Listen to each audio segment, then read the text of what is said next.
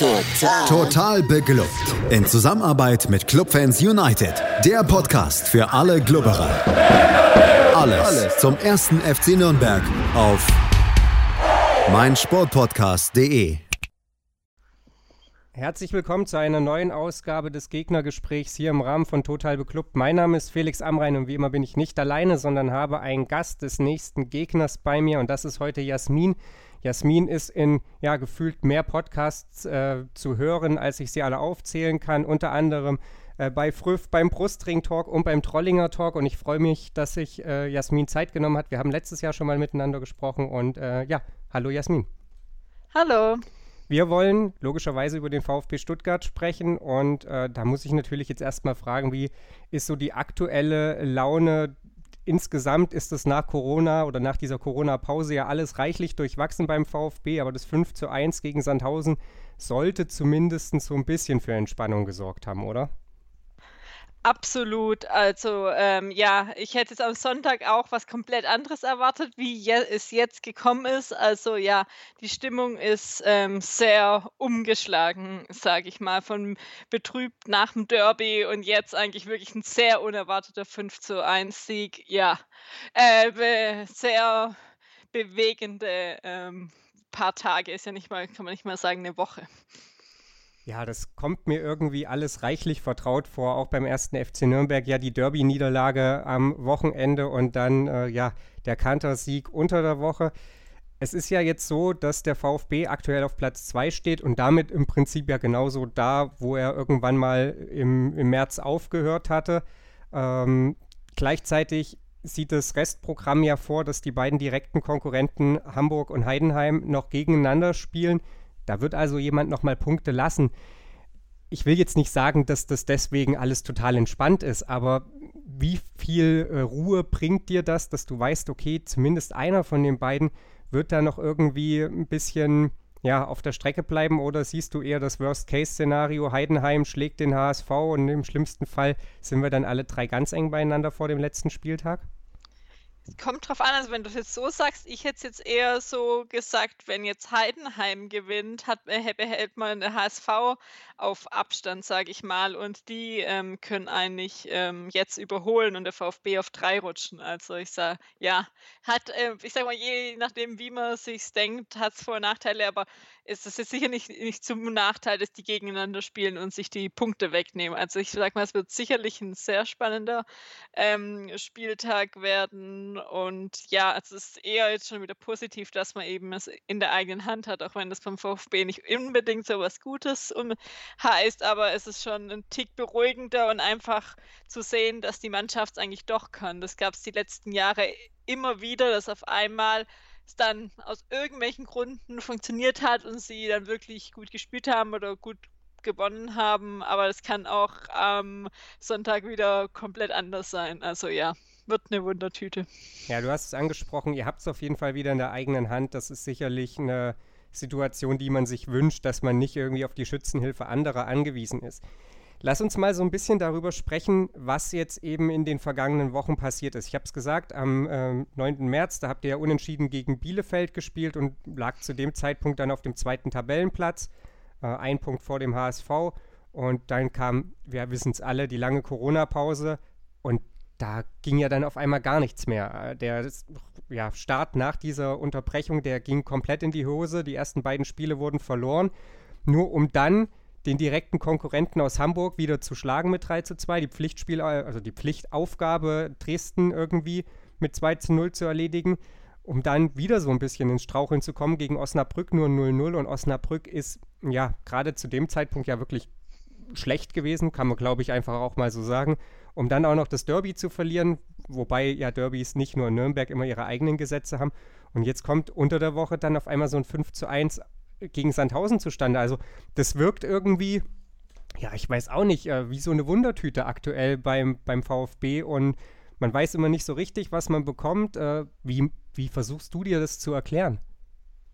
Eigentlich gar nicht mehr. Also ja, eher war ich jetzt auch schon resigniert und ja, jetzt nicht nur wegen der Derby-Niederlage, sondern einfach auch die letzten Wochen, weil gerade jetzt die, die du aufgezählt hast, die Mannschaften, wo du eigentlich gewinnen musst. Das hört sich jetzt vielleicht blöd an, aber mit dem Kader musst du solche Mannschaften schlagen oder wenn du oben drin stehst, ähm, generell, weil anders hast du den Aufstieg auch gar nicht sonst ähm, verdient, ähm, so wie man die letzten Spiele dann gespielt hat. Und wirklich erklären, es weiß keiner. Also das ist seit Jahren so, der Kader wurde jetzt fünfmal ausgetauscht, alle Verantwortlichen wurden mehrfach ausgetauscht und ja, also irgendwie Schlendrian, es nicht ernst nehmen, ähm, nicht komplett reinreißen äh, oder irgendwas in der Mannschaft vielleicht nicht stimmt, keine Ahnung. Und dann ist auf einmal plötzlich funktioniert es wieder. Es wurden jetzt ja auch sechs Spieler ausgetauscht, aber ich würde es auch nicht nur daran sehen, weil es hat eigentlich einfach auch der Einsatz gefehlt, der Wille, ähm, das wirklich, ähm, ja,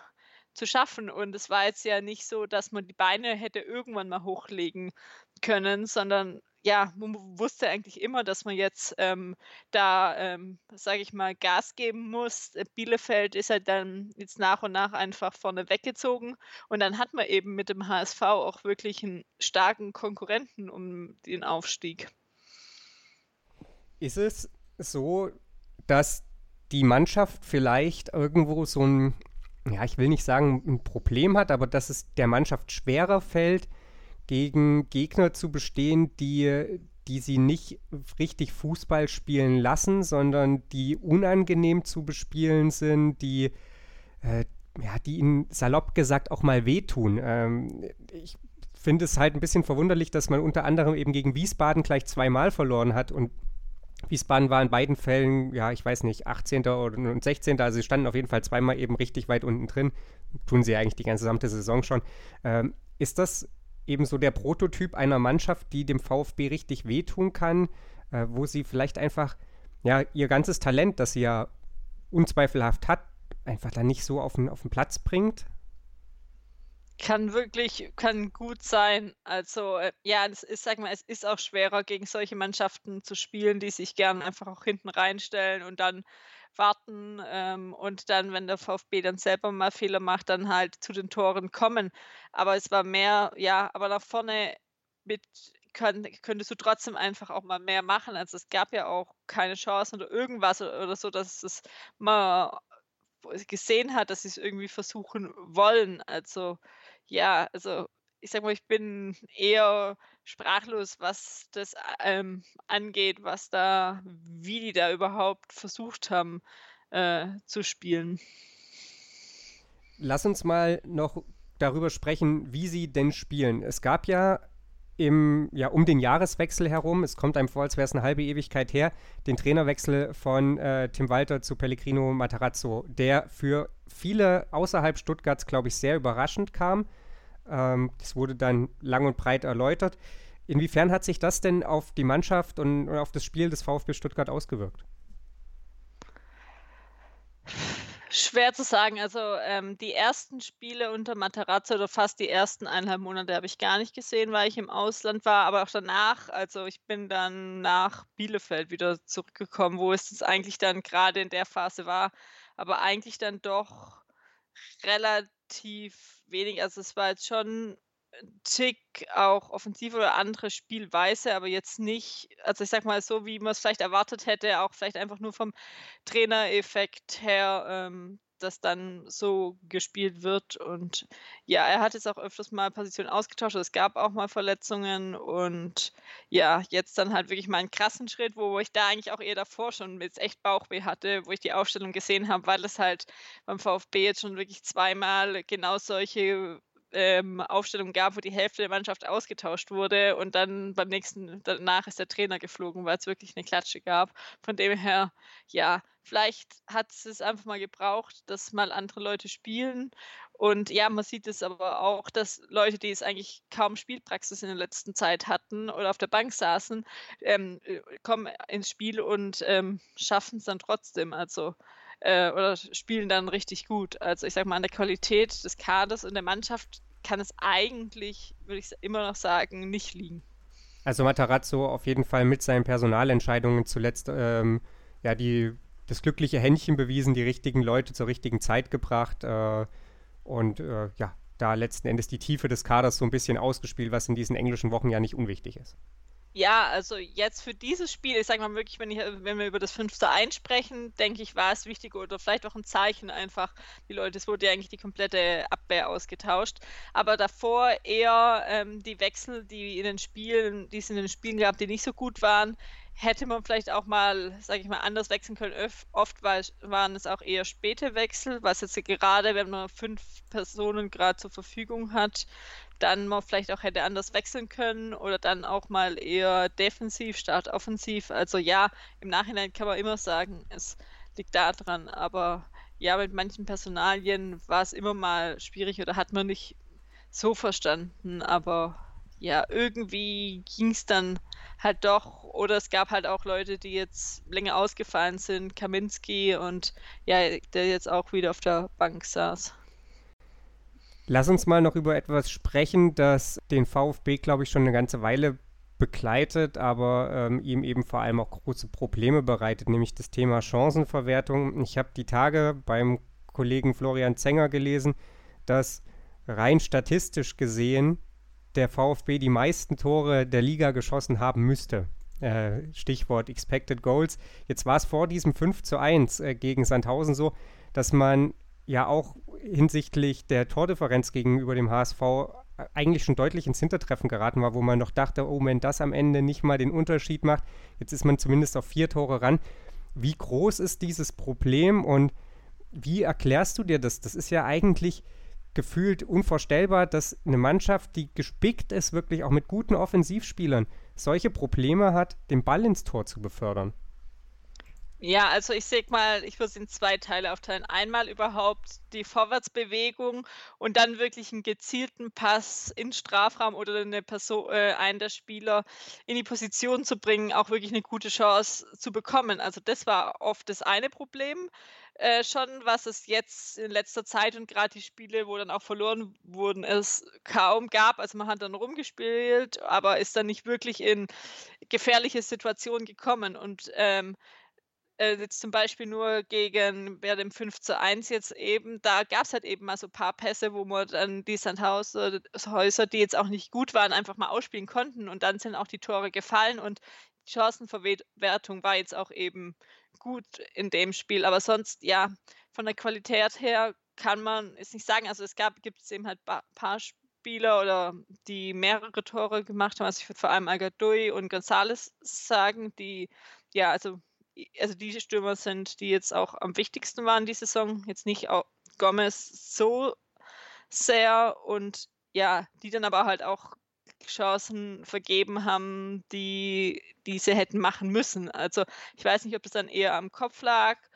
Ähm, und ja, aber sie dann auch trotzdem wenig Chancen hatten, weil dann fallen halt solche Situationen, wenn sie irgendwelche Chancen nicht machen, mehr auf, als wenn sie dauernd irgendwelche äh, Bälle in den Strafraum bekommen und dann verwerten. Aber es gibt es eben halt auch nicht den Knipser in der Mannschaft, wie als der VfB das letzte Mal aufgestiegen ist, Terodde, der ähm, äh, über, ich weiß nicht, Zahl fällt mir gerade nicht ein, aber über 20 Tore einfach in der Saison gemacht hat. Das hilft dann halt ähm, schon mal. Und ja, das Torverhältnis ist echt ähm, nicht gut. Ähm, es ist auch noch schlechter wie der HSV. Und ja, deswegen ist das jetzt auch, war jetzt wichtig und jetzt sind auch nur noch vier Tore Unterschied. Das kann am Ende vielleicht auch noch ähm, wichtig werden.